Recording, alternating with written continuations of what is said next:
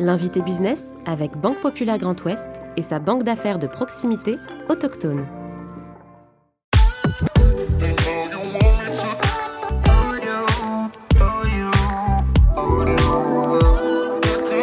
Ancré sur le territoire breton, Grand Ouest Étiquette conçoit et fabrique des étiquettes sur mesure pour les professionnels depuis 43 ans. En 2012, Delphine Rowe succède à son père à la tête de l'entreprise. Avec un chiffre d'affaires de 29 millions d'euros, la société veut se distinguer par ses actions en faveur de l'environnement et du bien-être au travail. Delphine Rowe, PDG de Grand Ouest Étiquette, est aujourd'hui l'invité business. Je suis Clément Lessort et vous écoutez le podcast de l'invité business. Bonjour Delphine Rowe. Bonjour. Merci d'avoir accepté notre invitation dans le fauteuil de, de l'invité business. Je voudrais qu'on revienne un peu sur votre parcours je parle sous votre contrôle, hein. un bac scientifique euh, en poche, des études de biologie dans le nord de la France. Et puis vous revenez ici avec une histoire de transmission, on va en parler bien entendu, mais finalement au départ bien loin de ce projet de reprise. Qu'est-ce qui vous a fait changer d'avis? Ce qui m'a fait changer d'avis, ça a été euh, de découvrir l'entreprise de, de l'intérieur, donc avec différents types de métiers ça a été de rentrer euh, dans un réseau qui s'appelle le Centre des jeunes dirigeants et qui m'a permis de comprendre en fait les interactions qu'il pouvait y avoir entre l'entreprise et son écosystème. J'y ai trouvé un espace de liberté mmh. aussi dans mon organisation, une euh, projection à se dire euh, on, est, on a potentiellement les moyens de faire changer des choses, que ce soit au sein de l'entreprise ou sur le territoire. Et donc, je suis restée dans mmh. cette entreprise. C'était pas gagné totalement au départ. C'est-à-dire que vous aviez franchement pas l'intention d'assurer la, la, continuité d'entreprise de vos parents, enfin de votre père en l'occurrence. Euh, comment il vous a convaincu quand même euh, Il, vous a, forcé un peu la main Je crois qu'il n'a pas vraiment cherché à le faire parce que je, si j'avais senti qu'il m'orientait là-dessus, je pense que je ne serais pas restée. J'aime pas faire les choses par euh, contrainte. Euh, et, je pense que c'est plutôt, il a plutôt, euh, il m'a plutôt donné envie d'en savoir plus ou d'en découvrir plus. Et c'est comme ça que je me suis prise au jeu et, que j'ai aussi grandi. C'est-à-dire que je suis rentrée dans l'entreprise, j'avais 23 euh, ans. Mmh. Je m'étais bien amusée avant. J'avais, j'aime bien en fait que les circonstances en fait permettent l'exploration, la découverte. Et donc j'ai continué de grandir pendant et encore maintenant en fait.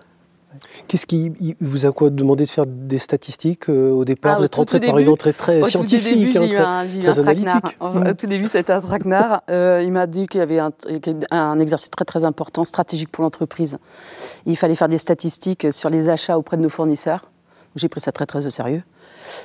Et en fait, avec du recul, je me suis rendu compte que ça avait été donc c'était une première, une mm. première, un premier pied dans l'entreprise.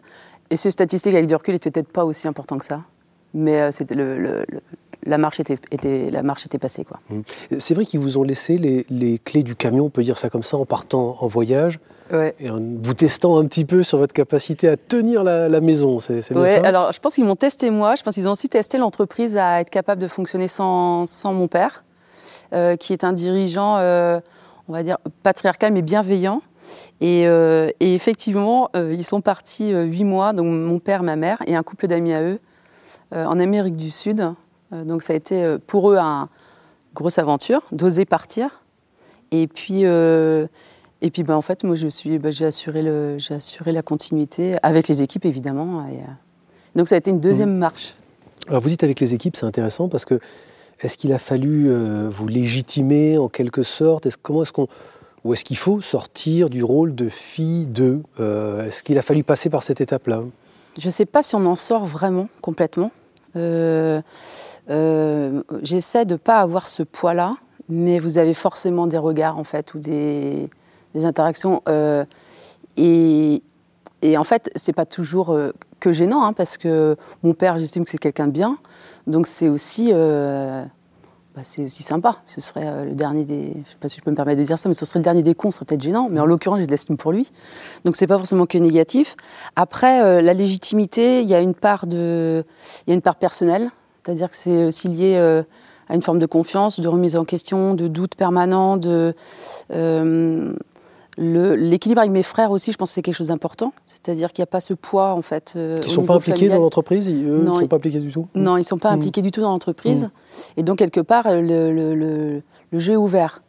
Euh, la légitimité, je crois que ça se construit alors, sur la partie fille 2, sur la partie euh, dirigeant.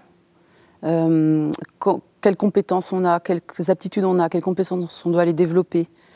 C'est. Ouais, je ne sais pas si j'ai tout à fait réglé cette question. Mais pourtant, euh, vous revendiquez le fait d'incarner quelque chose de très différent.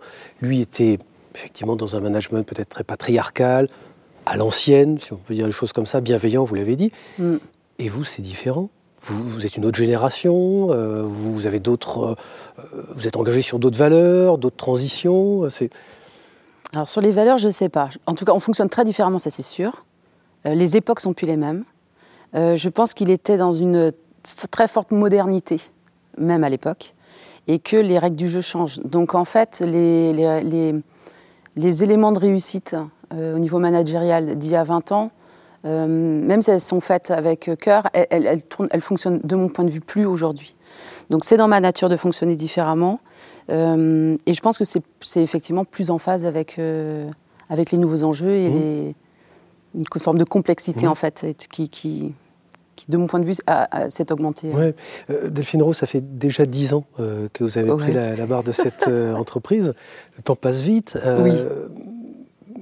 De quoi vous êtes le plus fier depuis, depuis 2012 Depuis 2012, c'est peut-être de mieux concilier ma vie personnelle et ma vie professionnelle. Et d'un point de vue entreprise, c'est de la, de la sentir en mutation permanente.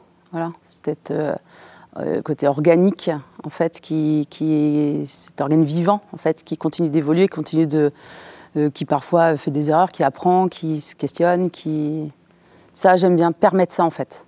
je ne sais pas si je sais faire grand chose d'autre que de rendre les choses, créer, créer les conditions possibles pour trois petits points. Ouais, c'est la biologiste là qui parle, qui voit l'entreprise comme un organisme vivant. Non, mais ça conditionne votre façon de, de gérer l'entreprise et dans sa relation avec son écosystème, ses parties prenantes. Hein, euh, ouais, ses interactions. Je la vois vraiment en mouvement tout le temps. En...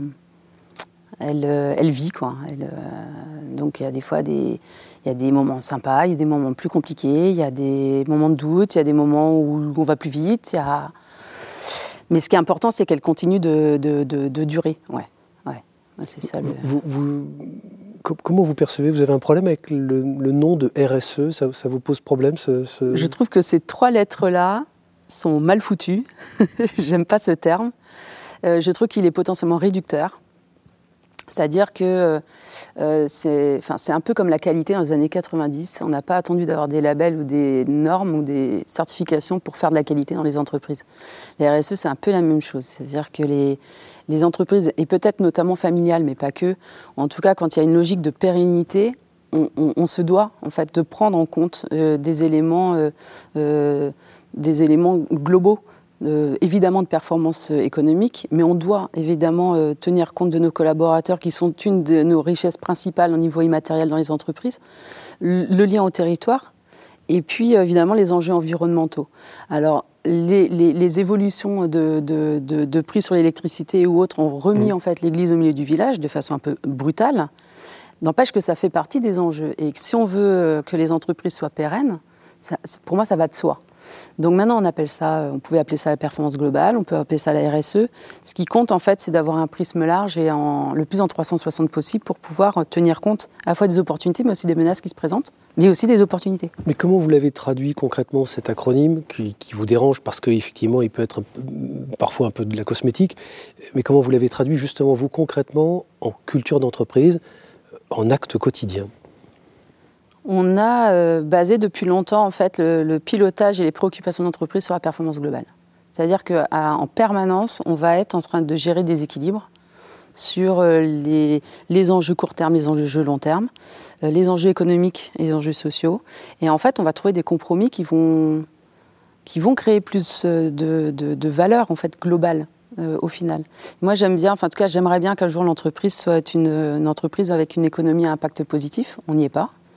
Euh, on a un Qu'est-ce Qui manque? Qu'est-ce qui manque aujourd'hui concrètement? Nous aujourd'hui, c'est l'impact environnemental qui est négatif. On contribue, je pense, positivement, de façon directe et indirecte sur la partie sociale et économique. Mais aujourd'hui, notre point faible, en tout cas notre point à enjeu fort, ça va être l'environnement, pour pouvoir euh, ben, avoir des avenirs et de la perspective euh, durable. Donc, euh, au quotidien, ça va être par exemple sur la partie partie sociale, euh, moi, le rapport au travail, euh, je me dis, bah, les dirigeants sont des citoyens comme les autres, les collaborateurs aussi. Euh, quel est le sens qu'on donne à ce travail? Alors, on pourrait avoir des débats sans fin sur ça n'a plus le même sens qu'avant. Mmh. Limite, mm, ok. Moi, ce qui va compter, c'est en comment est-ce que ce travail va pouvoir contribuer à ce que chacun ait une vie la mieux possible de son point de vue à lui. C'est-à-dire que, pareil, chacun fait sa part et, et chacun peut être acteur de ça. Ça veut dire que vous êtes attentive particulièrement à ce que vous demandent vos collaborateurs. Justement, vous dites qu'ils sont aussi des citoyens dans leur demande de sens. Euh, c'est conciliable quand même avec la performance qui est nécessaire. Je pense, que aujourd'hui? je pense que c'est plus que conciliable, c'est un élément à, ne pas négliger, ça c'est sans aucun doute, et à, et à prendre en compte encore peut-être plus qu'avant. Euh, de là à dire que je suis à l'écoute tout le temps, euh, non, je ne pense pas tout le temps. Et ça peut être des axes d'amélioration. Euh, non, mais est-ce qu'il n'y a pas un risque de, cas... de, démagogie à un moment, de dire écoutez, voilà, on est, la porte est toujours ouverte, on va répondre à, soigner les petits bobos du quotidien, etc. Est-ce que c'est vraiment la vocation d'une entreprise? Non, mais ça peut être de leur apprendre à soigner leurs propres bobos, par contre. C'est-à-dire que le. Et puis, c'est d'œuvrer dans une aventure commune, qui est quand même sur un périmètre donné, qui est celui de l'entreprise. Euh, on ne peut pas euh, régler tous les problèmes de tout le monde. Moi, je promets pas le bonheur, je promets, je promets le bonheur à personne dans l'entreprise. Mais par contre, c'est de, de, créer les conditions pour que chacun puisse se donner les moyens de faire sa part aussi.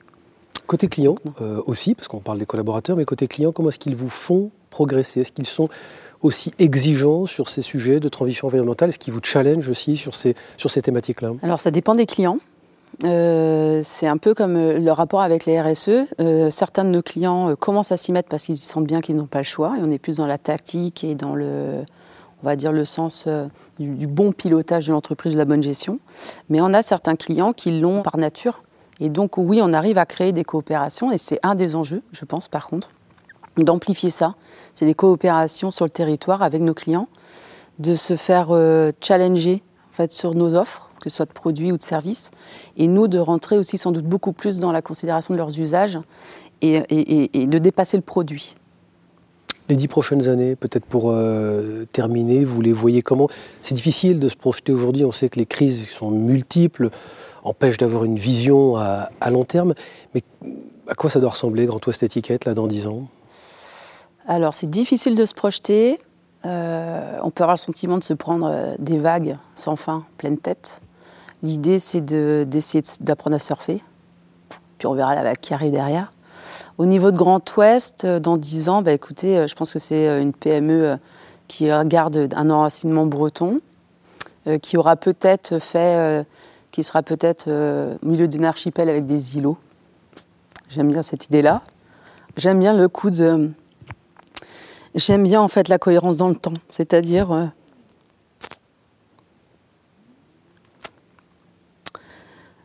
le fait que ça dure, d'assurer, de garantir la pérennité de cette aventure. Oui, mais en fait, c'est de dire en fait les décisions qu'on a prises maintenant, elles produiront en fait leurs effets plus tard et de se rendre compte plus tard qu'on avait eu raison avant.